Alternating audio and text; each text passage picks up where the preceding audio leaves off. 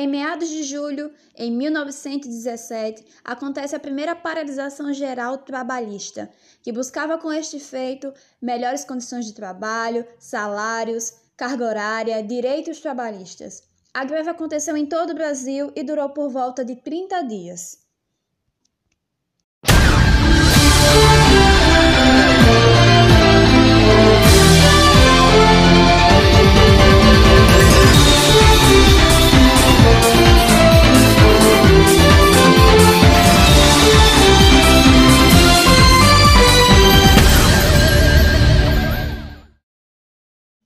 Falando diretamente de Santos, em São Paulo, venho em busca de ouvir a voz do povo sobre essa situação lamentável que está ocorrendo em nosso país.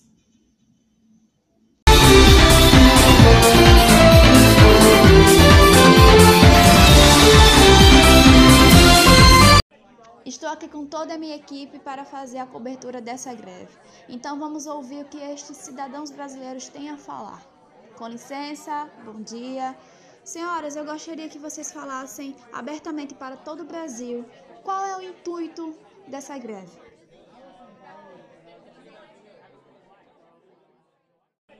Bom dia a todo o país. Eu venho aqui proclamar minha voz em nome de todos os operários. Estamos aqui para nos defender. Estamos aqui para não desistir de nossos direitos. Chega das injustiças colocadas para nós. Queremos melhores condições de trabalho. Viver assim não dá. Principalmente depois da guerra, minha cara. Tudo está mudado e a mudança há de vir para nós também. Eu creio nisto. E todos os outros também creem. Vemos que a situação não está muito agradável aqui nas ruas de Santos. E para você que chegou agora, está ligando a sua TV e nos assistindo, está ocorrendo uma manifestação da população brasileira pelos seus direitos. E nesse exato momento eu estou ouvindo aqui no meu ponto que está ocorrendo uma conferência na então presidência. Já que toda a minha equipe está em contato com a conferência, eu gostaria de fazer uma pergunta ao senhor presidente. Senhor presidente, o que o senhor tem a dizer sobre essas manifestações do povo brasileiro?